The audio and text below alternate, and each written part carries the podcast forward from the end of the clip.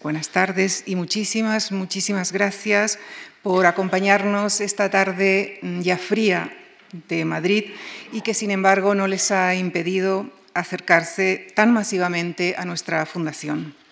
Esta tarde nos acompaña nuevamente el profesor Manuel Vendala, catedrático de Arqueología en la Universidad Autónoma de Madrid hasta su jubilación, donde también fue decano de su Facultad de Filosofía y Letras es miembro correspondiente del Instituto Arqueológico Alemán y de la Real Academia Sevillana de Bellas Artes.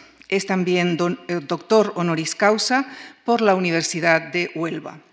Especialista en arqueología clásica y en las culturas ibéricas e hispano-romana, es autor de más de dos centenares de trabajos, entre los que destacan numerosos manuales de arte antiguo y tratados generales de historia. Asimismo, ha comisariado varias exposiciones, algunas de ellas en el Museo Arqueológico Regional de Madrid. Y esta tarde, en la cuarta temporada ya de esta serie dedicada a ciudades de la antigüedad mediterránea, por fin ha llegado la oportunidad de que el profesor Vendala nos hable de su ciudad natal, Cádiz. Cádiz surgió, como ustedes saben, hace 3.000 años, una ciudad de larga historia, pero también llena de leyenda y de mitos. Roma le atribuyó el nombre de Gades, heredero del de la Gadir Fenicia. Les dejo ya con el profesor Vendala en la conferencia que ha titulado Gades, la ciudad trimilenaria. Muchísimas gracias.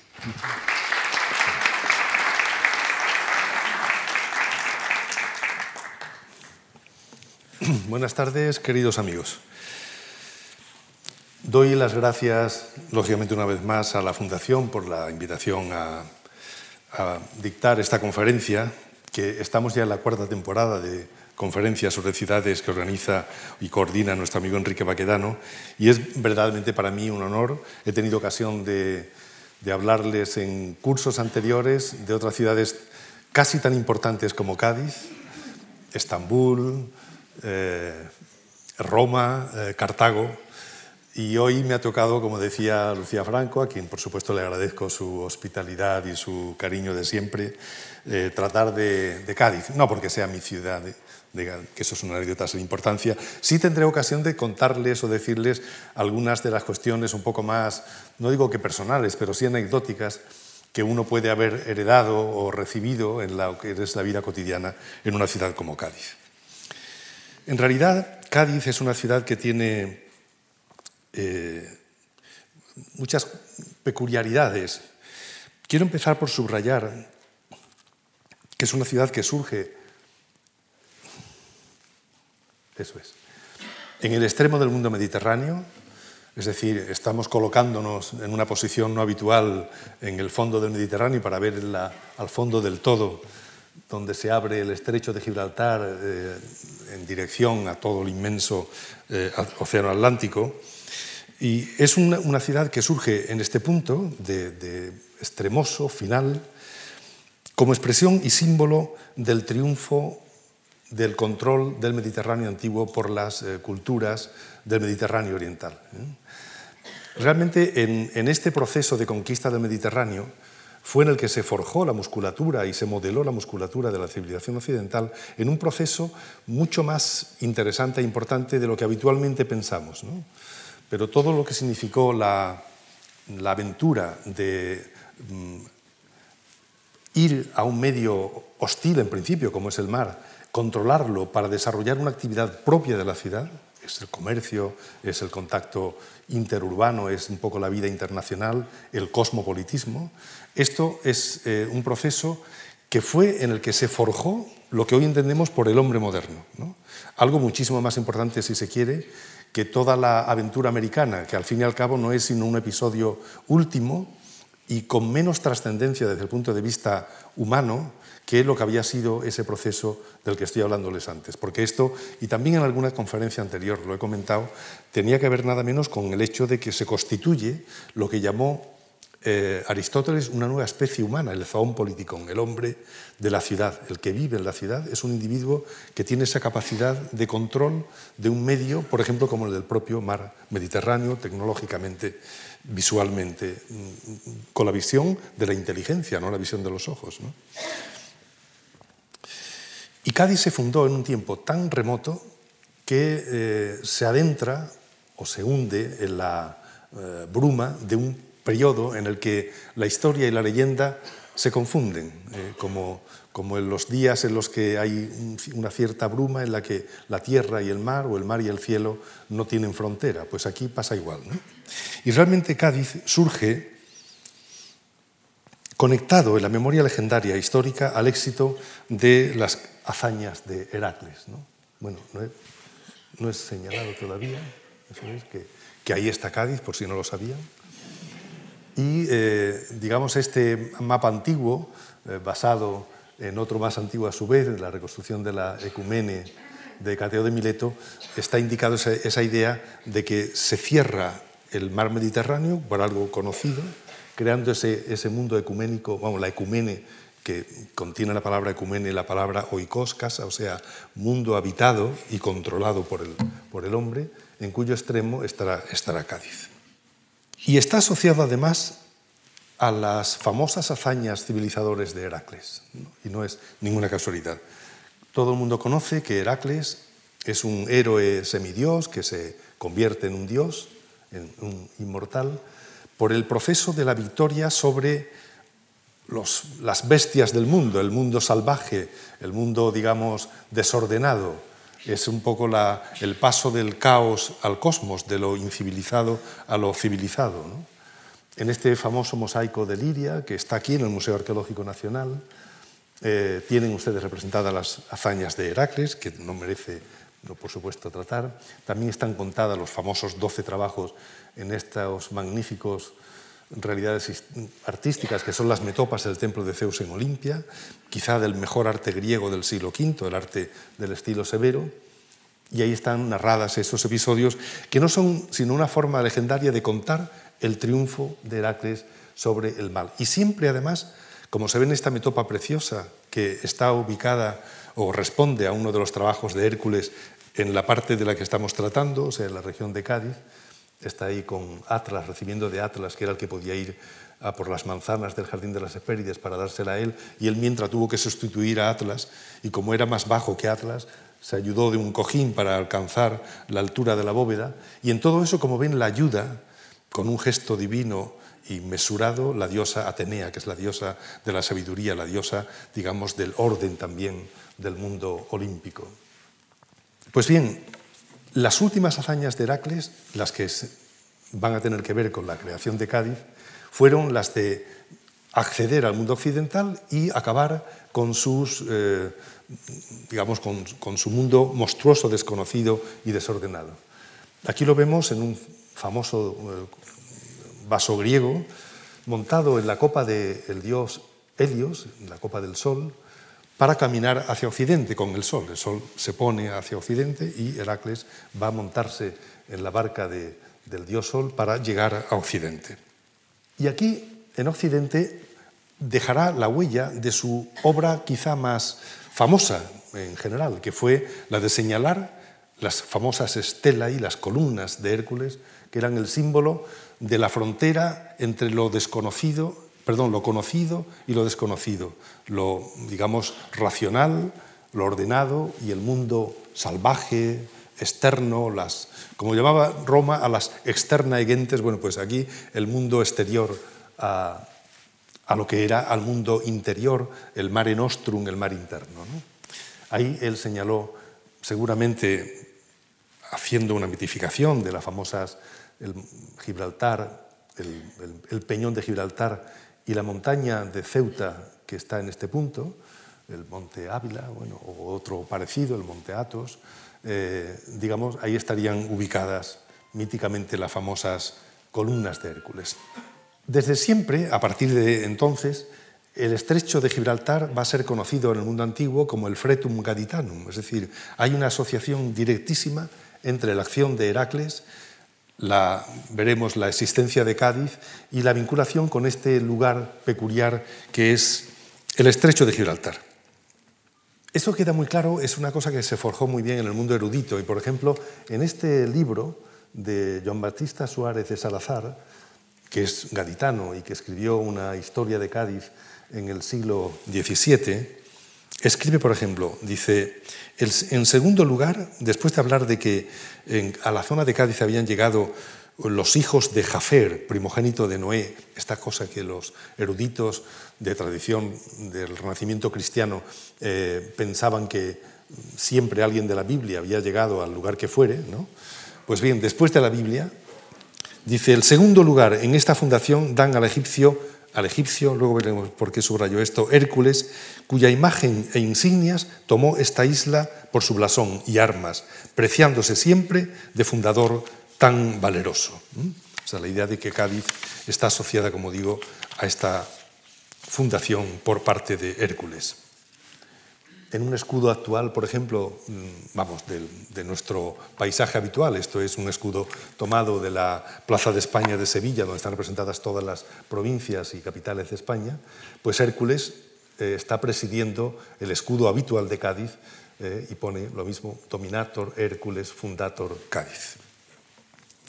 Pero me interesa destacar que, profundizando en los tiempos remotos a los que se refiere, por supuesto, la hazaña heraclea, los mitos ancestrales, se comprueba un hecho que quiero destacar porque es muy interesante para lo que luego vamos a ver. Y es de que antes de que Hércules fundara Cádiz, vamos, llegara al occidente, en el estrecho estuvo presente y controlaron el estrecho una serie de gigantes de época anterior o de, de, un periodo mítico anterior al que corresponde al propio Heracles.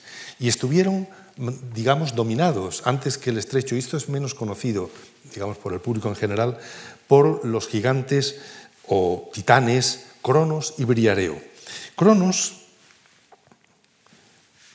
no tenía una buena representación de Cronos y tomado esta de los dibujos modernos de lo que sería la imagen de Cronos, Cronos pertenece a la estirpe de los dioses primigenios, vencidos como monstruos o como gigantes por Zeus.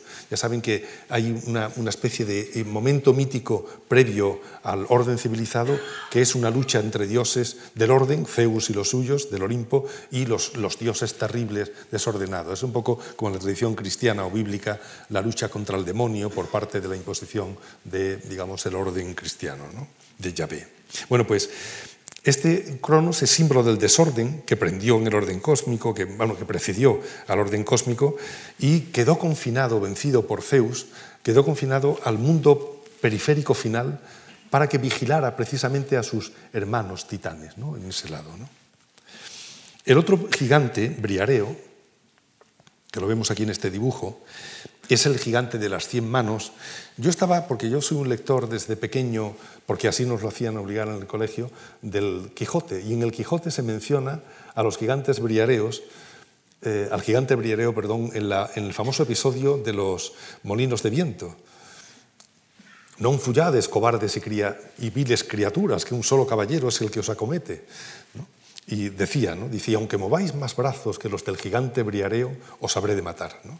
Es la, idea de que eh, él veía, yo creía que era un invento de, Cervantes, pero no, es, Cervantes revela en esto, como en tantas otras cosas, su profunda formación clásica. Briareo es un personaje muy interesante. Era hijo de Urano y de Gea, nacido de las profundidades del mar, de donde lo libró Tetis, que es lo que vemos en el dibujo que sirve de ilustración a estas, estas palabras, para luchar contra los titanes, y vencidos los titanes y recluidos en el tenebroso tártaro como antes, quedaron bajo la vigilancia de Briareo en la puesta del estrecho, que es un poco lo que se quiere dibujar en este lugar, en este dibujo. Según una vieja tradición eh, griega, en Eubea, la isla griega de Eubea, creían que Briareo fue el primero que tuvo armas de bronce una especie de, dios primitivo, de titán primitivo, que ya tuvo armas de bronce.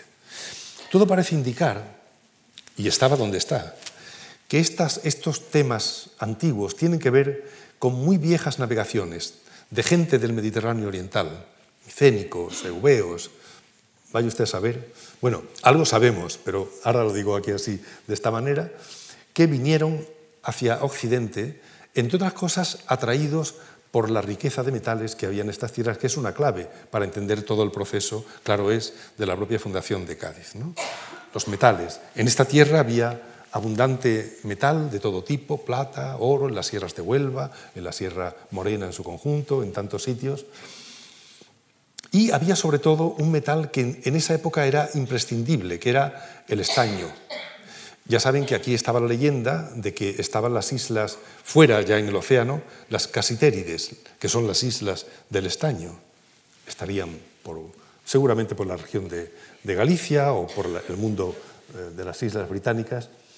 En cualquier caso, estas son espadas de la ría de Huelva, grandes espadas de bronce, de esta época en torno al año 1000, que representa la primera utilización de un metal que en esa época todo el mundo ambicionaba. Era, la metralleta de la época era tener una buena espada de bronce, o sea, de cobre, aleado con estaño que le permitía longitud, dureza, elasticidad, en, definitiva, eficacia.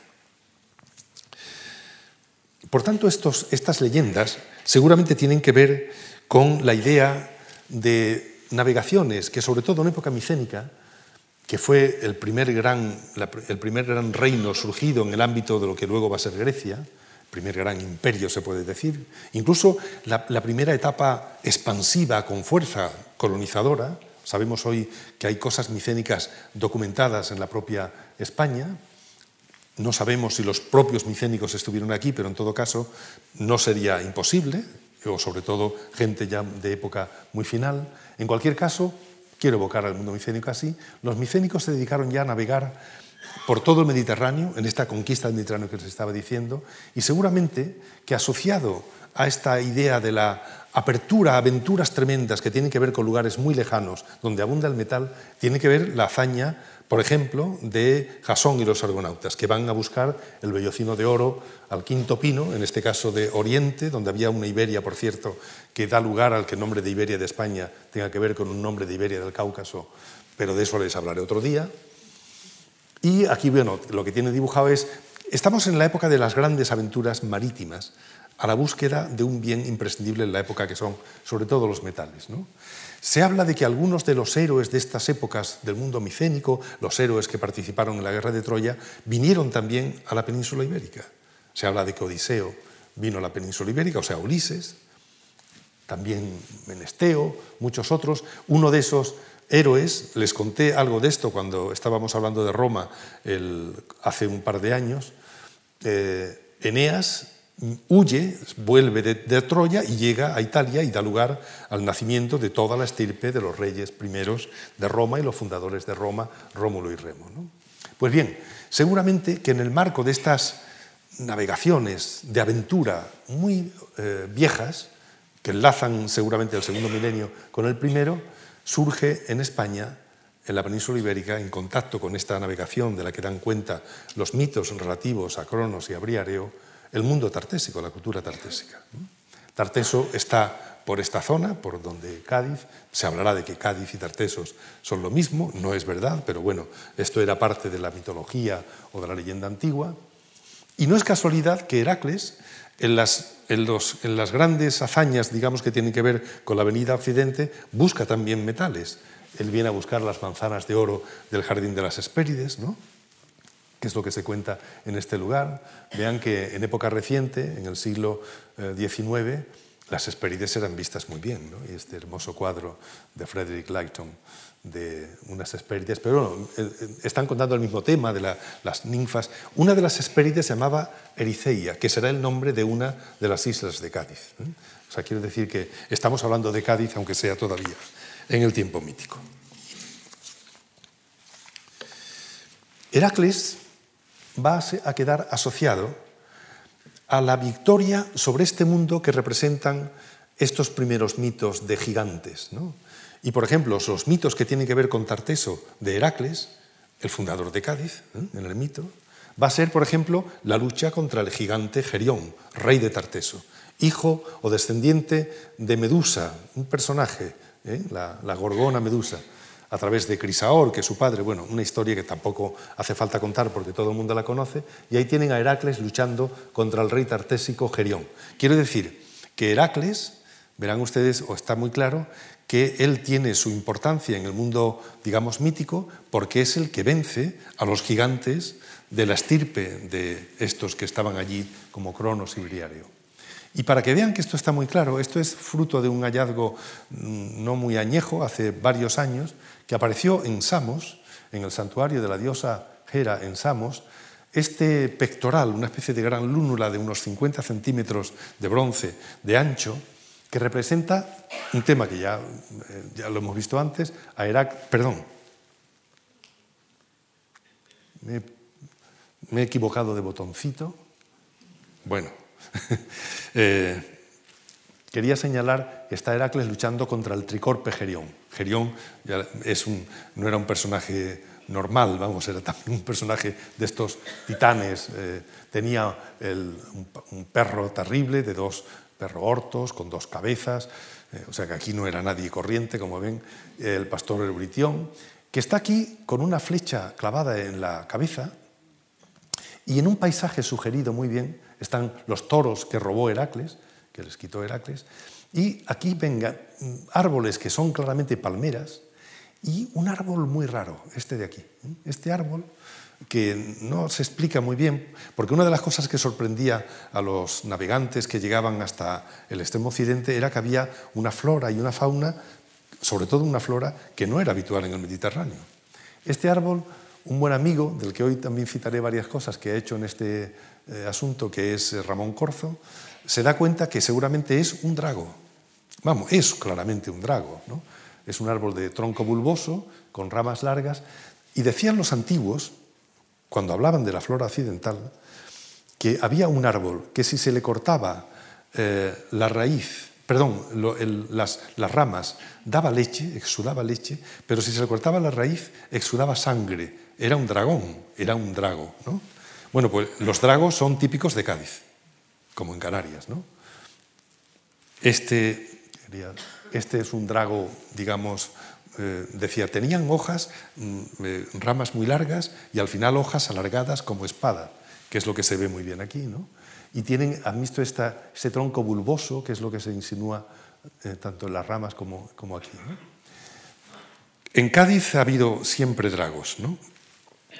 Nosotros veíamos siempre de niños este drago grande que estaba en la facultad, no, junto al Museo Provincial de Cádiz, estaba este drago que ahora ha desaparecido, porque este era muy viejo, centenario o milenario, sabe Dios, pero ha desaparecido últimamente, ahora no lo, no lo podemos ver.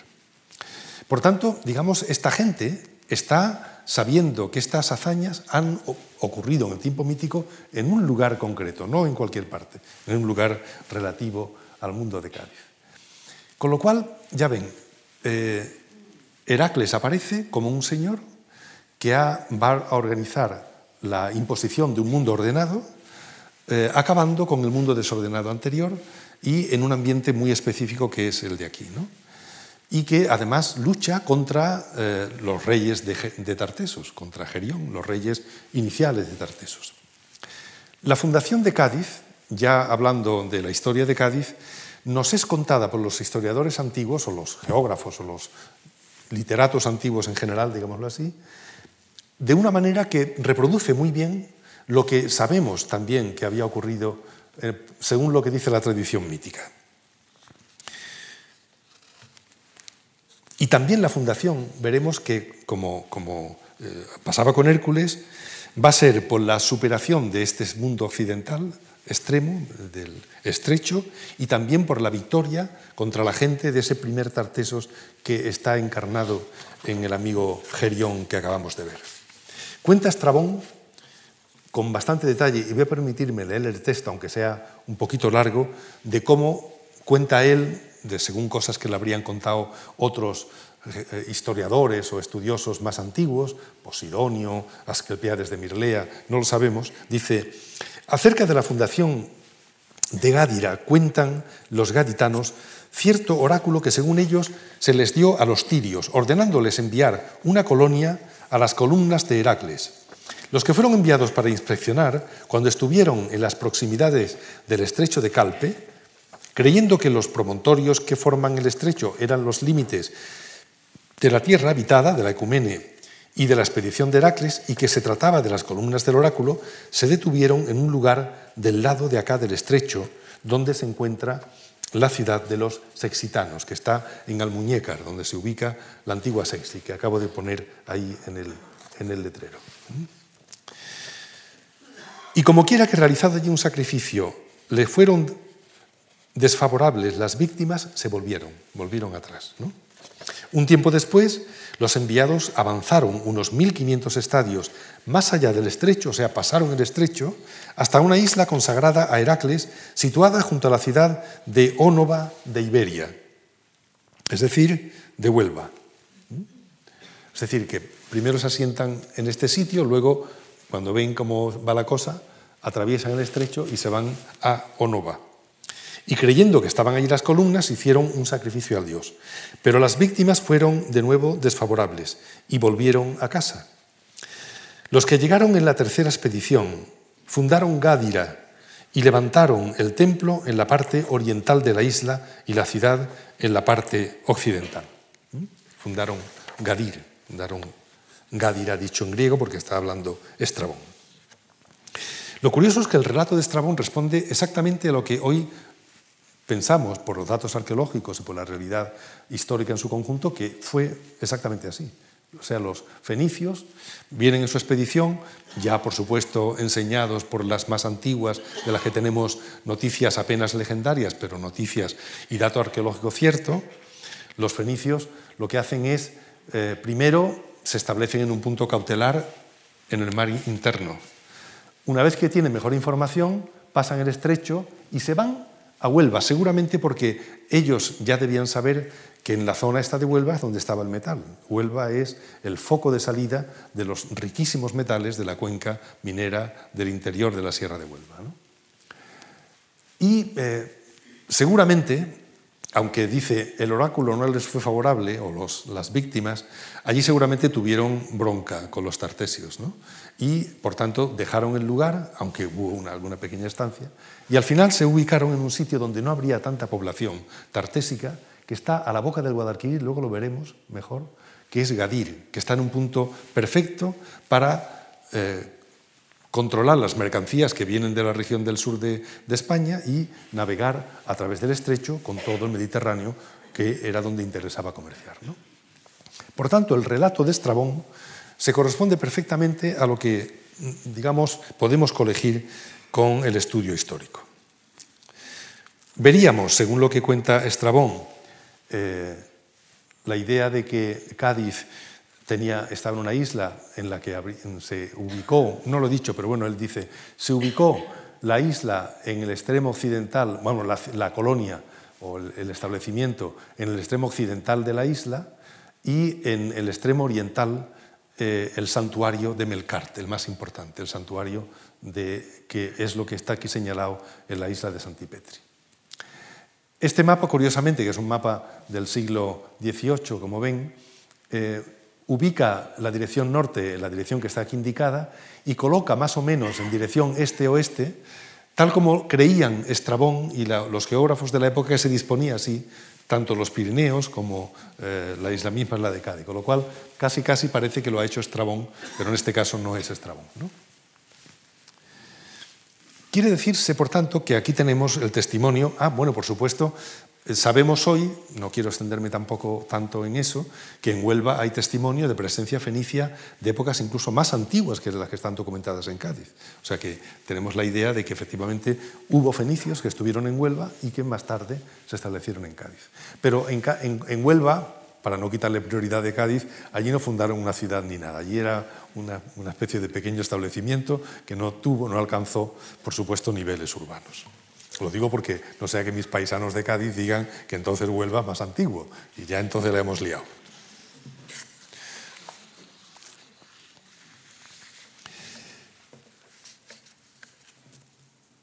El hecho es que, bueno, contando muy rápidamente, Cádiz desde que se, funda y tenemos datos para pensar que debió fundarse hacia la mitad del siglo IX, segunda mitad del siglo IX antes de Cristo, porque un cómputo muy conocido, que es el de un historiador romano ya un poco tardío, Veleyo Patérculo, habla de que se fundó 80 años después de la caída de la guerra de Troya, en 1190, y sería por tanto 1110, pero es un cómputo que no puede seguirse en absoluto. Es simplemente un relato en el que el autor lo que hace es pues como los que se referían a la Biblia, situar un hecho histórico en época muy antigua después de un acontecimiento muy importante que es la guerra de Troya, pero nada más, no tiene ningún valor. Hay que acogerse al dato arqueológico para saber que efectivamente la fundación debió ocurrir en torno a finales del siglo IX, mitad del siglo IX. Antes se pensaba que solo a partir del siglo VIII. El hecho es que la ciudad, desde que empieza la colonia a, funcionar como una gran colonia a partir, con una vocación de, de ciudad muy temprana, desde el siglo VIII, pero con el tiempo se va a convertir en una ciudad poderosísima, pasa muy pronto de ser una mera colonia a una verdadera metrópolis con una actividad impresionante. Realmente Cádiz se convierte en el motor de una vida urbana económica, política, etcétera, muy complejo en la antigüedad, que de todo eso, bueno, sería cosa de un curso entero para hablar con detalle de esa cuestión. Pronto, aunque bueno, no tan pronto, hacia el siglo III o cuando fuere, empieza a acuñar monedas, si me equivoco en esto, la profesora García Bellido, que está aquí, eh, me corregirá. Eh, acuña monedas con mucho, muy eficazmente, la que vean ustedes, que ponen el anverso como su dios tutelar, como su signo más evidente, Heracles. ¿no? En este caso, Melcar, pero en la versión, digamos, de la igualación, porque esto ya es tardío, a el dios Hércules, con el que Melcar se identificó muy pronto. Y por supuesto, en el reverso, a Túnez. Ahí están también las letras del símbolo de Cádiz, indican hecho por los gaditanos.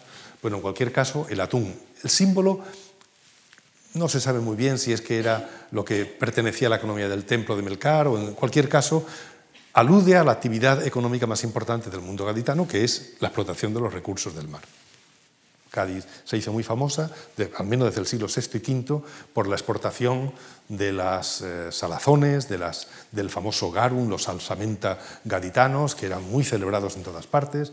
En definitiva, una, colonia o una ciudad de una vida económica muy importante.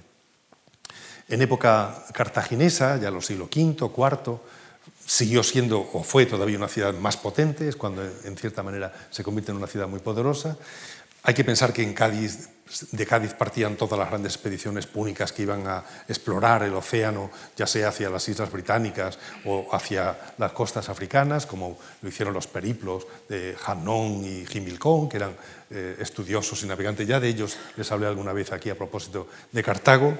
Y por supuesto en Cádiz desembarcan los cartagineses de la época helenística, me refiero a, los eh, Barca, que vienen aquí a, hacer un imperio para competir con Roma en la creación de un imperio universal.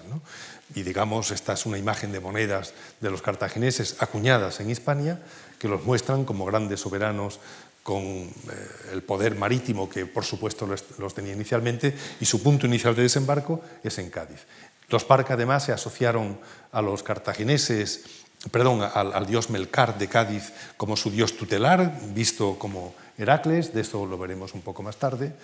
Y eh, cuando llega la época romana, en la lucha entre cartagineses y romanos, pues Cádiz astutamente, aquí llega el ejército romano con todo su poderío, Cádiz fue el último reducto cartaginés y para que las cosas no le fueran muy mal, pactaron enseguida con los romanos un foedus, un tratado, para, digamos, seguir viviendo en el seno de Roma con la misma prosperidad que fue aumentada entonces, incluso a partir de entonces.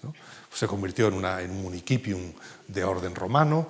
Los propios gaditanos tenían una tradición económica y de actividad política tan importante que muchos de los grandes dirigentes gaditanos fueron, por ejemplo, los famosos Balbo, eh, que tienen un nombre de más de claras resonancias púnicas, que no tenemos de ellos imágenes, pero los gaditanos han inventado unas estatuas que representan a Lucio eh, Cornelio Balbo, el menor, porque bueno, había dos grandes balbos que en época de César y de Augusto fueron grandes banqueros, un poco como los March eh, de los que tenemos esta fundación que ahora nos acoge, y que ayudaron a Roma, les prestaban dinero para sus grandes campañas, e incluso se daban el lujo de no solo ser amigos de Roma. Bueno, el primer Lucio Cornelio Balbo, que nació hacia el año 100 a.C., eh, fue el primer eh, cónsul no itálico de Roma, eh, además era una cosa muy notable. Y el segundo, el, sobrino, Cornelio Balbo, perdón, Lucio Cornelio Balbo el menor, este incluso llegó a obtener cargos muy importantes, obtuvo incluso, fue procónsul en África, obtuvo una victoria contra los garamantes, entró triunfal en Roma con un ovatio, es decir, era un personaje notabilísimo en la propia ciudad de Roma. Y hasta les regaló a Roma, en época de Augusto, un teatro, ¿no? O sea que si quieren ustedes, cuando estaban, empezaban a imponerse los teatros en Roma, pues Balbo, que ya veremos que también hizo uno en Cádiz, pues le regala a Roma un teatro. No, querían ustedes ponerse al día en cuanto a instituciones y elementos de prestigio, no, no solo y no eh, fundamentalmente por, por, realidades, vamos a llamarla teatrales a la manera moderna, sino como edificio político, le regala un teatro. También Balbo hizo una ciudad nueva para Cádiz, de lo que lo veremos luego. Es decir, convierte a su ciudad antigua, la Gadir antigua, ya convertida en Gades, integrada en el Imperio Romano mediante el tratado este que lo llegó a convertir en época de César o de Augusto en un municipium romano, eh, digamos, le, construye para la ciudad una urbe a la manera romana. ¿eh? Una manera de integrarse en un proceso muy interesante que se llama de autorromanización, o llamamos de autorromanización. Lo veremos luego, es lo que se constituyó una didime. Y fue muy importante la Roma imperial. Por ejemplo, en época de los emperadores hispanos, se acuñan monedas como esta, que, en la que se muestra a Adriano y en el reverso la imagen de un Hércules, pero que no es el Hércules tebano, es Melcart, porque lo llaman en Roma Hércules gaditano. ¿eh? Y es el Hércules occidental. Me refiero, es el Hércules, no el Hércules que lucha con el león de Nemea, aunque también, sino que es el Hércules que tiene en las manos las manzanas de oro del jardín de las Hespérides. Siempre el Hércules Melcar será el Hércules con las manzanas. ¿eh? En esa época Cádiz seguía siendo una ciudad muy próspera, con mucha actividad económica, política, hasta el punto de que en el siglo IV, cuando ya Avieno, un poeta conocido, digamos, para los historiadores, eh, habla de, Cádiz, eh, dice que es una ciudad ya arruinada, un campo de ruinas, pero todavía sigue diciendo que lo más importante de la ciudad eran las celebridades y las mm, ceremonias que tenían que ver con el culto al dios Melcar, con el culto de Hércules, que todavía estaba muy vivo, incluso en épocas muy tardías. Pero Cádiz, de toda esta eh, historia muy densa que por supuesto no he querido contarle, simplemente aludir a ese proceso, Cádiz no tiene vestigio, no tenía, desde luego cuando yo era un chaval que vivía por allí, no había vestigios de la Cádiz antigua. Decía eh, Henry Ford, perdón, Richard Ford, en el siglo XIX, el famoso viajero inglés, decía que Cádiz, aunque es la ciudad más antigua de Europa, parece una de las más nuevas y limpias. ¿no? Esto es una plaza de Cádiz, la plaza de San Antonio, era la imagen que ha tenido siempre Cádiz, una Cádiz, una ciudad moderna en la que no veíamos vestigios de murallas medievales apenas o, casi nada, todo era nuevo. Cádiz es una ciudad que está en un espacio geográfico, ahora lo veremos que es el gran problema, en la que había que construir muchísimo y en mucha altura, haciendo grandes cimientos que acababan con todo lo que había en el subsuelo en buena parte, muy apretadamente porque hay muy poco espacio. Cádiz es una ciudad muy pequeña. Ya decían que en época romana era tan pequeña que no, aunque tenía más habitantes y más ciudadanos que, que Pádova, bueno, que era una ciudad de las más grandes de Roma, como conjunto de ciudadanos, pero casi nadie o muy pocos vivían en la ciudad, vivían o en barcos o en el entorno, pero en la ciudad misma, en la urbe central, muy poca gente. Bueno, pues Cádiz realmente es una ciudad en la que mm, destacaba siempre esta modernidad aunque, sin embargo, yo sí puedo dar constancia personal de que se vivía muy intensamente la idea de que era una ciudad muy antigua, la más antigua del Occidente, y que además la había fundado Heracles. Eso era una especie compartida. Y una de las cosas que contribuían a ese hecho es que eh, esto es la plaza de Mina, donde jugábamos mucho los niños de, la época eh, la que yo era niño, claro. Eh, en la plaza de Mina, al fondo, está el edificio del Museo Provincial de Cádiz. Y ese museo, que tenía siempre las puertas abiertas, mostraba como elemento más característico esta gigantesca estatua de una copia en yeso del Heracles Farnese de Lisipo, de un autor griego del siglo IV, y es de nuevo el Heracles que está cansado de las hazañas últimas que han tenido lugar cuando fundó la ciudad de Cádiz. ¿Por qué? Bueno, tiene la clava en la mano, pero si uno se da la vuelta, que tiene el brazo está en la espalda, en la mano que está en la espalda sujeta las manzanas de oro del jardín de las Hespérides. ¿no? Eso es un recurso del Isipo para que la gente le diera la vuelta a la escultura. En cualquier caso, eh, había una especie de presencia de este gigantón, de este Heracles, a la manera griega, como el héroe creador en la antigüedad de la ciudad de Cádiz. Sin embargo, se pensaba que la ciudad antigua había desaparecido como la Atlántida, hasta el punto de que mucha gente decía que Cádiz estaba hundida. ¿no? Había una leyenda entre eh, la gente de, la ciudad que decían que si uno se metía en no sé qué sitio de la catedral había un óculo por el que se veía a través de un cristal el fondo del mar donde estaba la Cádiz hundida. De modo que la Cádiz había hundido, es como una Atlántida, y apenas de esa Cádiz hundida pues, surgían algunos edificios cuando la marea estaba baja y por supuesto aparecían de vez en cuando cosas tan notables como este capitel protoeólico que salió en una zona que veremos luego que es la punta del Nao y es un capitel fenicio bastante antiguo, no sabemos si del siglo VIII o un poco posterior, pero un capitel muy viejo, característicamente fenicio. Luego había algunas cosas también que aparecían de vez en cuando, sobre todo testimonios y restos de las necrópolis de la ciudad, que estaban por la parte, la mayoría de ellas, por la parte que llamamos allí puerta de tierra hacia el exterior, es decir, fuera de las murallas medievales y modernas de Cádiz, y apareció hace ya en el año 1800 y pico el sarcófago antropoide de Cádiz, que es uno de los emblemas característicos del Cádiz fenicio, un sarcófago del siglo V o fines del, o comienzo del IV antes de Cristo, aparecían asociadas a tumbas de este tipo, como grandes cajas, como grandes cistas, Y este es un emblema también, además, del poderío de Cádiz. Estos sarcófagos se hacían en Sidón y son tumbas de inspiración egipcia carísimas que dan cuenta de la riqueza de los grandes personajes que eran capaces de costearse un sarcófago de este tipo, que eran de los más preciados que había en el mundo antiguo. Pero el problema estaba en que eh, sin embargo, en, la, Cádiz antigua, pues no se veían restos de, incluso hasta identificar las islas de las que hablan los autores antiguos, que formaban parte del archipiélago gaditano, las Gadeira, así que se decía como, en plural, eh, era muy difícil. Por ejemplo, los autores antiguos, me permitiré leer también algún pequeño texto de Plinio, hablan de que había sobre todo dos islas importantes.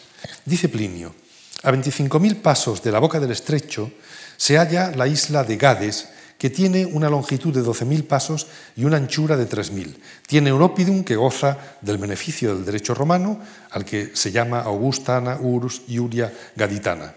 En la parte que mira a tierra firme de Hispania, y claro, aquí saber para dónde se mira en la tierra firme, si por el sur o mirando desde Cádiz hacia el norte, que está también la tierra firme, bueno, dice, en la parte que mira a tierra firme de Hispania, a 100 pasos, hay otra isla de mil pasos de longitud y otros mil de anchura, en la cual antiguamente estuvo el Opidum de, Gades. Es llamada Ericeia por Éforo y Filístide, dos autores eh, griegos. Afrodisias por Timeo y Sileno. Y por los naturales Ínsula y Unonis bueno, dicho muy, muy rápidamente, Ericeia es el nombre mítico de una isla de Cádiz, como dije antes. Afrodisias debe aludir, alude a Afrodita, a Venus, porque es, ahí seguramente estaba dedicada a la diosa que es, digamos, eh, Astarte, que es la diosa principal de los fenicios.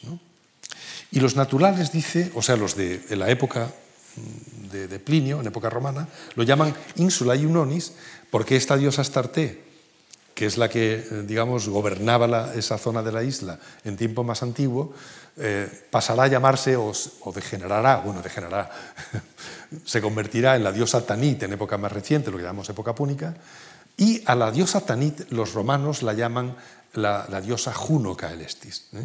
Por tanto, es esta Juno, la ínsula de Juno, la isla de Juno, ínsula Unionis, a la que se refieren en época, en época romana. ¿no? Pero como ven, bueno, habla de dos islas, sobre todo. Dice, a la más, en la Ericella, en opinión de algunos, vivió en otro tiempo Gerión. Bueno, Estrabón también habla, bueno, por no enredarles mucho, hablan siempre de dos islas, una Ericella, otra Cotinusa, y no, sabía, no había manera de saber dónde estaban cada una de estas dos islas. Un famoso estudioso de la antigüedad hispana, que fue el que generó algunos de los estudios más brillantes sobre la Cádiz antigua, don Antonio García y Bellido, eh, propuso esta, esta, lectura, digamos, esta ubicación de las islas. Decía, bueno, pues, pues vamos a situar, esto sería la Cotinusa, aquí estaba el santuario de Cronion, vamos, el, santuario de Cronos, y que sería Balamón, pero bueno. Y luego la, la la colocamos aquí, porque como dice que es, bueno, es un lío. Y, ¿Por qué había tanto problema? Porque no conocíamos la topografía antigua bueno, ahí ponía simplemente ese dato. La topografía antigua de la zona en la que está Cádiz, que es todo el, Golfo de Cádiz, dicho sea sin ninguna indicación peyorativa para, Cádiz, eh, en el Golfo de Cádiz, que está dominado por ser la desembocadura del río Guadalquivir, en, en ese marco de la desembocadura del Guadalquivir está la bahía de Cádiz es la zona de España más afectada por fenómenos neogénicos, es decir, por alteraciones producidas en tiempos ya históricos, en tiempos, digamos, de los que tenemos noticia histórica. Porque esto que ahora vemos así, en realidad de la antigüedad era más o menos así. Ese es un mapa que he hecho yo mismo a partir de un mapa antiguo digamos, yo siempre digo que me lo proporcionó el Servicio Geográfico de Tartesos y me eh, permite dibujar sobre el, mapa antiguo de Andalucía lo que era el enorme entrante marino que ya está tapado por las tierras que forman todo las marismas y del Guadalquivir y todo lo que significa el llano del Bajo Guadalquivir. Sevilla, Hispalis, era prácticamente un puerto marítimo, estaba a la boca del río Guadalquivir. Había, esto está muy discutido, pero había una de las dos bocas de las que hablan los autores antiguos por las que salía el río Betis o Tartesos, salía por dos bocas que dejaban en medio la isla de Cartare, donde estaba la Turres Caepiones. Y aquí, decían los antiguos, estaba la ciudad de Tartesos, decían algunos, que para mí, por razones variadas, me hace pensar que estaba en lo que hoy sabemos que es hasta Regia, en la, zona de, en la zona de Jerez, en este punto de aquí, hasta Regia. Pero bueno, esto es otra historia. El hecho es que Cádiz estaba situado prácticamente a la boca del río Guadalquivir, ¿eh? tal como dicen los antiguos, y es verdad. Porque, claro, su función era controlar las mercancías que desde Huelva, sobre todo, pasaban a través de algunos caminos terrestres y sobre todo fluviales al Lacus Lagustinus, Ligustinus, aparte de que salían muchas mercancías por el propio Guadalquivir, etcétera. Vamos, no voy a contarles. El caso es que también la, zona de la bahía ha sido profundamente alterada. Si volvemos a la imagen anterior, luego lo veremos más veces, pues claro, el cambio ha sido tremendo.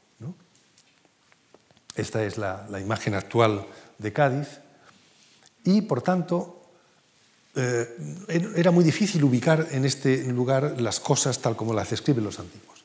Un paso importantísimo se dio en los años 80 cuando se descubrió, que es lo que estaba empezando a señalar, una cosa fantástica desde el punto de vista del entendimiento de la topografía antigua de Cádiz, que era el llamado canal Bahía Caleta. Es un brazo de, río fosilizado o un brazo de mar, simplemente, que atravesaba de este a oeste la zona central del actual núcleo de Cádiz. Canal que además, una vez que uno se percata de que está ahí, se ve perfectamente en la actualidad. Esto es lo que, si hay algún gaditano por aquí, que creo que lo hay, sabrá que es la zona de la caleta, el baño de la caleta. Y esto, eh, aquí se ve muy bien que en estos dos salientes dejan en medio no una ensenada, sino un verdadero brazo que salía por aquí. ¿eh? Y efectivamente todo esto se ha investigado recientemente y ya se puede restituir la topografía originaria como una isla pequeña, que esta de ser la Ericella, y una isla grande, aquí está partida, yo creo que impropiamente, una isla larga, donde estaba, que era la isla Cotinusa. ¿no? Esta sería la visión del canal, voy a quitarle ese colorín que no añade nada, y aquí tendríamos que esto sería la isla Ericella, o sea, donde se ubicó el primer núcleo de hábitat, muy reducido, pero un núcleo de hábitat de la ciudad de, la colonia de Cádiz, Este es el canal Vallecaleta y luego esta es el extremo noroccidental de la enorme isla larga que se dirige hasta donde hoy está San Fernando y Santipetri, donde estaba el santuario de Melcar. Claro, así ya empezábamos a entender las cosas mucho mejor. Y se podía hacer una propuesta según la cual, superponiéndolo al, plano antiguo, las islas de Cádiz serían más o menos así. La Aricella aquí arriba, una isla pequeñita, la isla larga, Cotinusa, que significa isla de los acebuches, donde habría un poco más, aunque esto también ahora se discute. Una que llaman Antípolis, de la que habla Estrabón, que estaba frente a la isla de Cádiz, etc. Digamos, empezamos ya a poder ubicar esta isla de León, es lo que hoy se llama San Fernando. A los de San Fernando todavía, aunque está unido ya al resto de Cádiz, le siguen llamando isleños, ¿no? Y se venden los camarones de la isla, que son camarones que se cogen en San Fernando y que no hay tal isla, ¿no? Actualmente me refiero. Más o menos la topografía antigua se podía restituir así aproximadamente, es decir, la, colonia antigua en este punto. ¿no? el canal Caleta, que seguramente ya en época fenicia tardía y en época romana sobre todo, tendría una especie de unión y dejaría como un verdadero puerto con dos ensenadas, uno hacia el Atlántico y otro hacia el interior de la bahía. ¿eh?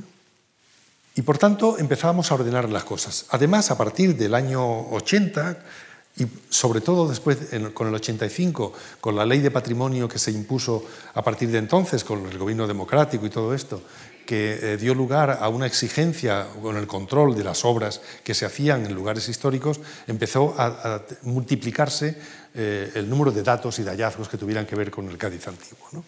De todas maneras, uno de los importantes en el año 80 fue la aparición de este sarcófago. Apareció un sarcófago en unas circunstancias que en Cádiz no podían ser de otra manera, pero tiene un poco de chunga la cosa, el, cómo se descubrió y por qué el yacimiento este, bueno, el, famoso sarcófago de Cádiz. Por lo pronto es un sarcófago, femenino, que los gaditanos lo llamaron la sarcófaga, ya tenían el sarcófago de toda la vida, y este nuevo se llamaría la sarcófaga. Pero ocurrió lo siguiente, un benemérito arqueólogo eh, gaditano, Esteve que no me quiero equivocar, porque siempre me equivoco con, el, con este buen hombre, Pelayo Quintero, iba a decir Esteve porque siempre pienso en hasta regia. Don Pelayo Quintero Atauri era un arqueólogo muy eh, honesto y gran trabajador que estuvo toda su vida tratando de encontrar otro sarcófago, como el gran sarcófago antropoide, porque sabía que tendría que haber más de uno, y de hecho aparecían, eh, había noticias de que de pronto había aparecido alguna de estas piezas, que la gente se lo había cargado inmisericordiamente para evitar problemas con la construcción de la casa y demás. Bueno, el hombre se murió sin encontrarlo, y cuando murió, su casa se vendió, la derribaron, y cuando estaban excavando el subsuelo de la casa apareció el sarcófago que estamos viendo aquí. Apareció la sarcófaga. que digamos, dicho en gaditano, tiene guasa la cosa. Pero además ocurrió otra cosa simpática, porque el entonces director del museo, que era este señor Ramón Corzo, del que antes hablé, había conseguido entonces que cualquier hallazgo que se producía en Cádiz, a él lo avisaban, aunque todavía no estaba eso formulado de una manera legal muy clara, pero bueno, él había conseguido tener un buen acuerdo con los constructores y demás para que si aparecía algo notable le daban, lo avisaban. Y un viernes del año, no, me acuerdo exactamente qué día, lo avisan ya al final de la mañana que ha aparecido algo, lo que parecía una tumba, en, el solar de este señor, del Pelayo Quintero, como he dicho. Como era el viernes a la una, que ya terminaba el trabajo, eh, Ramón Corzo les dice al capataz, tápenlo todo bien con arena, no, porque todo aquí estaba llena de arena de playa, y, no lo toquen y no hagan nada, que yo el lunes a primera hora me aparezco por el lugar de la excavación, vamos, del trabajo. A la primera hora de ese día va Ramón Corzo y se presenta en el lugar. Y acude enseguida el capataz y le dice, don Ramón, que la muerta es guapísima.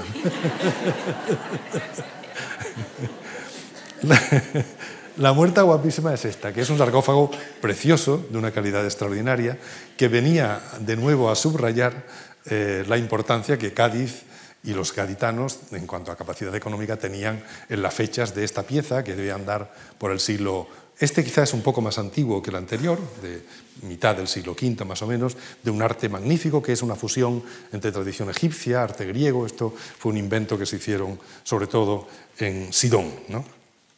Había también numerosos hallazgos. ¿no? Por ejemplo, fue muy importante en, estos años 80, voy a ir más deprisa porque que fue el estudio de un yacimiento cercano a Cádiz, en principio se podría decir así, en el puerto de Santa María, que fue el castillo de Doña Blanca, que lo excavó además otro amigo nuestro, Diego Ruiz Mata, eh, junto con otros miembros del equipo de la Autónoma y de otros lugares. Bueno, el caso es que el castillo de Doña Blanca, puesto en ese lugar, en el puerto de Santa María, es un opidum interesantísimo, que empezó a excavarse y a denotar que es un eh, opidum, o sea, una ciudad amurallada, fechada al menos a partir del siglo VIII, y con una gran muralla, con una vitalidad enorme que hace que la muralla se, rehizo en varias ocasiones. Aquí ven una foto aérea del Oppidum que se ve muy bien en este, todo el circuito de murallas con el tel artificial, las partes excavadas, con una urbanística. Todo ello, se decía, será tartésico, un barrio fenicio. Al final se piensa que es simplemente una parte de Cádiz. Es decir, Cádiz se manifiesta desde el principio como una ciudad que pronto adquiere o tiene una gran vocación de control territorial. No es como se pensaba antes que la colonia era para establecer un port of trade, como dicen los ingleses, es decir, un puerto para el comercio, un lugar de encuentro comercial, sino una especie de colonia de control territorial, una, colonización volcada a la creación de territorio propio y no solo de un punto de comercio. De pronto esto cambió radicalmente la visión que se tenía de Cádiz. Bueno, esto son detalles de la, muralla, una muralla que tiene en las épocas recientes de época helenística, del siglo III, sobre todo la brillantez característica de la arquitectura púnica reciente, que es muy conocida ya por nosotros por investigaciones en otros sitios. Con lo cual, por resumir, Cádiz sabemos que es, como es muy corriente en la antigüedad, que era una ciudad polinuclear, que tenía varios núcleos en el que había siempre un núcleo principal que al final ha sido y es el Cádiz, eh, digamos, de donde está hoy la ciudad de Cádiz, la comunidad principal o, capital principal de, la provincia, eh, pero que no era el sitio principal de hábitat, sino el sitio principal de los santuarios, de los lugares públicos, en definitiva de la vida política, es decir, la vida de la representación ciudadana. Luego habría otros núcleos, entre ellos el más importante, el del Castillo de Doña Blanca. Se descubrió hace no muchos años en el cerro del Castillo de Chiclana, que está aquí frente a, Melcar, otro ópidum amurallado muy interesante, del que todavía se sabe bastante poco, pero que es también de gran interés. Y en definitiva se va viendo que Cádiz ocupaba, o Gadir, Gades, ocupaba pues toda la bahía. ¿no? Esto ha hecho, bueno, voy a ir ahora ya mucho, mucho más rápido, se han multiplicado también los datos acerca de lo que había en este núcleo antiguo de Cádiz, en lo que era la ciudad antigua. Por ejemplo, en la zona, volviendo al mapa que ya nos es familiar, donde estaba la Ericeia, en este punto de aquí estaba seguramente, por datos bastante firmes, el santuario de esta Astarte que daba nombre como Afrodisias o luego Ínsula Iunonis. Este era un santuario muy importante. También había otro santuario importante en el otro, los dos estaban en las puntas de las dos islas principales de, Gadir y de Gades, pero quiero destacar que en esta, en esta zona, volviendo a en este lugar, en las aguas que están en esta zona, entre la punta del Nao y la punta del cabo de San Sebastián, del, castillo de San Sebastián, aparecían montones de cosas que tienen que ver con lugares sacros.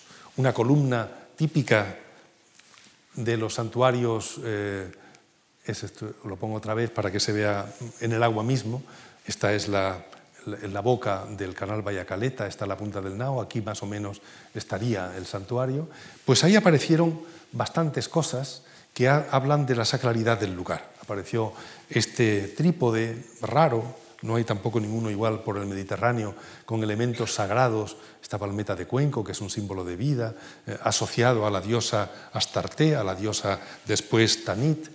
Aparecieron esculturas como esta egiptizante, muy curiosa y que tiene que ver seguramente con lo que le voy a contar luego, que es las fiestas del Navigium Isidis. ¿no?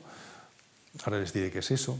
Apareció esta figura que se recuperó tardíamente de una imagen de una divinidad, parece, con el pelo como mojado.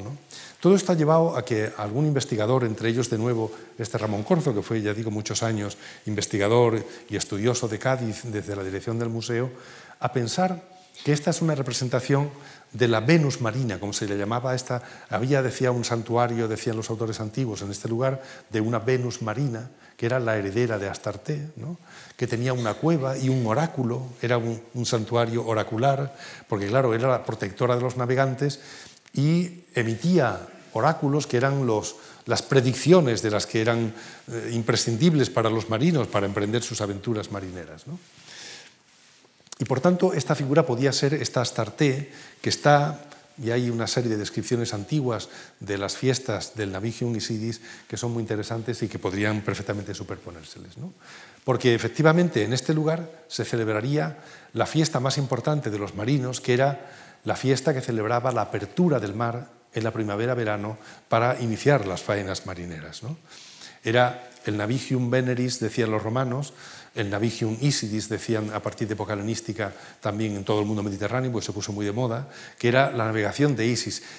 También no puedo contarlo con detalle, pero en el mundo antiguo no se navegaba todo el año, porque no era posible. En invierno el mar estaba cerrado, es lo que se llamaba el mare clausum. ¿no?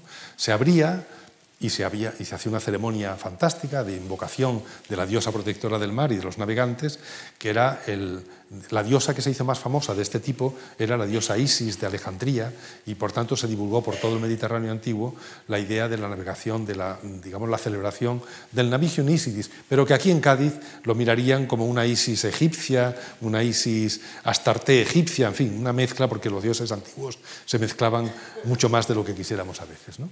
Bueno, aquí quería representar este, este prodigio del Navigium Isis, una ceremonia, y que es la misma de alguna manera que se conserva en la ritualidad actual, moderna, de la veneración de la Virgen del Carmen, que todavía los marineros, como se hacía en la antigüedad con el Navigium Isidis, sacan al mar la imagen de la, en, este, el caso de la antigüedad, de la diosa, en el caso actual de la Virgen del Carmen.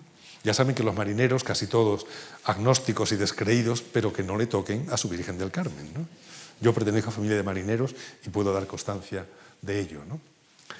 Esta fiesta del Navigio Isidis lo celebran ahora en algunos sitios, por ejemplo, en Irún, celebran, hacen la fiesta del Navigium Isidis, ¿no? y bueno, ahí se ponen todos ellos vestidos como sacerdotes del culto egipcio, es una cosa bastante divertida. ¿no? Pero bueno, solo quería poner que esta divinidad, que es venerada seguramente como una diosa que sale del mar, una anadiomene, una diosa que surge de las aguas, como Venus, seguramente da lugar a esta imagen peculiarísima de una Venus de época ya romana, de Itálica, porque en Itálica había, un, bueno, es la Itálica de Trajano y de Adriano, que son emperadores hispanos, que por tanto han vivido dentro de la tradición que perduró muchísimo tiempo en el sur de la tradición fenicia y púnica, y que hace que en, Itálica representan a la diosa Venus no como se hacía en esta época en todo el imperio, es decir, lo que llamamos la Venus púdica que se, se, tapa, aunque a la vez se lo señala el seno y el sexo, ¿no? Eh, que es un gesto habitual de la Venus que, era venerada en Roma como la, Venus Genetrix, que da lugar a toda la estirpe de los emperadores, de César, Augusto, etc. ¿no? Sino aquí se la veneraba como Venus marina, es decir, como la Astarte de tiempo anterior. ¿no? Eso lo vio muy bien la profesora Pilar León, que estudió estas esculturas de Itálica, y efectivamente, esta Venus está surgiendo de las aguas. ¿eh? Como se ve aquí, tiene una, palma y sobre todo surge desnuda del agua que indica el delfín que está desnuda, sabiendo, parece que Botticelli, en su famoso Nacimiento de Venus, se inspiró en, esta, en esta figura, pero no se conocía entonces. Pero vamos, seguro que en una parecida. Pero fíjense, eso da lugar a que en una ciudad de tradición púnica, aunque la veamos como romana, que es Baelo Claudia, Baelo, que está ahí cerquita de Cádiz, que es una ciudad de origen claramente púnico, aunque algunos arqueólogos franceses se empeñan en que no, porque no les gusta eh, que le lleven la contraria a lo que ellos han dicho, aunque sea una, iba a decir una idiotez, pero bueno, no quería, no quería pasarme. Pero, pero bueno, en, en Baelo Claudia, que es una ciudad de claro de clara matriz cultural púnica, Es curioso que en el foro, en este lugar principal, se coloca en un lugar preeminente el templo de Isis, ¿no? cosa que no sería normal en una ciudad de tipo estrictamente romano. Seguramente porque esta Isis es la Venus marina, es la Astarte, es la Juno, que está heredando una tradición púnica y que por eso preside la vida de la ciudad, porque esta es una ciudad de marineros, es una ciudad que vive sobre todo de la salazón y del mar. Ahí está señalado el templo de Isis.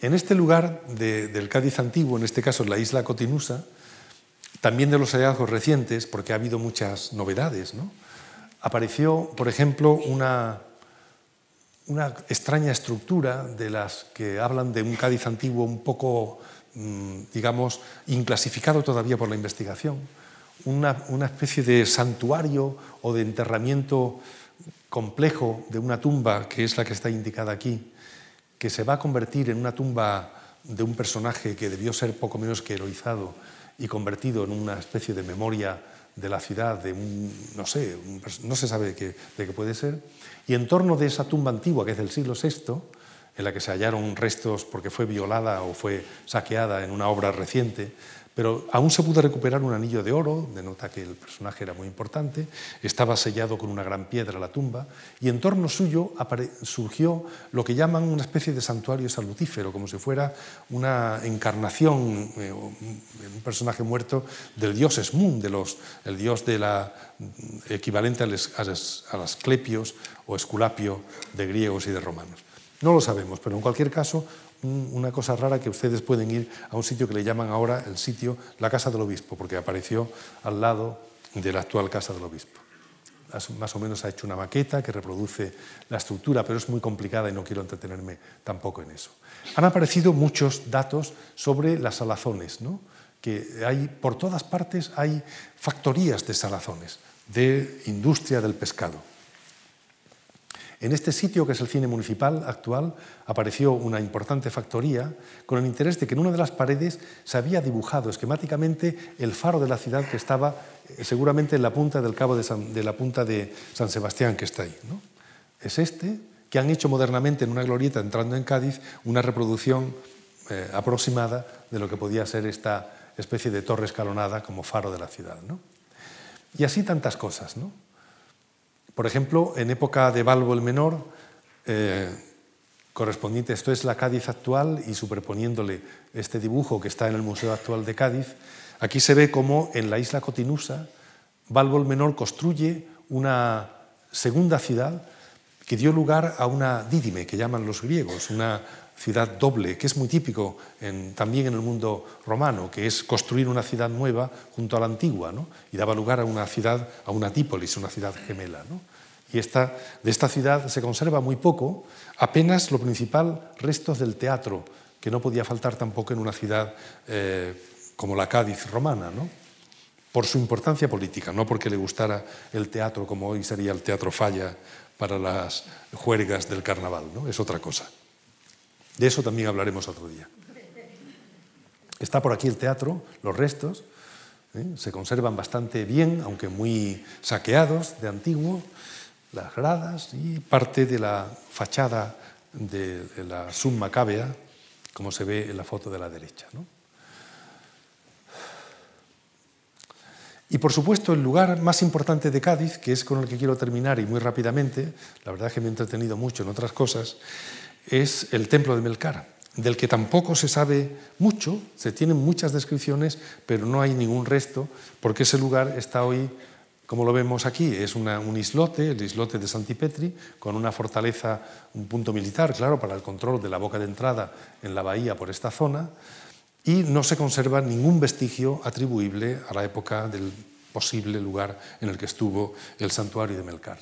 Pero en cambio, en las cercanías han aparecido en el agua una cantidad ya notable de esculturitas que representan a Melkart a la manera de lo que decían en los textos primeros que hemos leído del, Heracles egipcio, del, o del Hércules egipcio, que es una forma de Melcar distinta del tebano, aunque luego los dos se fundirán en la, vamos, en la cosa sincrética esta de eh, equivaler o equiparar un dios al otro. Pero en origen, este el dios Melcar es un dios de la naturaleza, un dios que muere y resucita. Precisamente el santuario de Cádiz va a ser muy importante, dicen los textos, porque murió o fue quemado aquí en Cádiz y las cenizas están en uno de los altares del santuario de Cádiz. Es lo que hacía que fuera particularmente famoso, porque tenía como reliquia, nada menos, como elemento de referencia sacra principal, los sacra principales, nada menos que las cenizas del dios.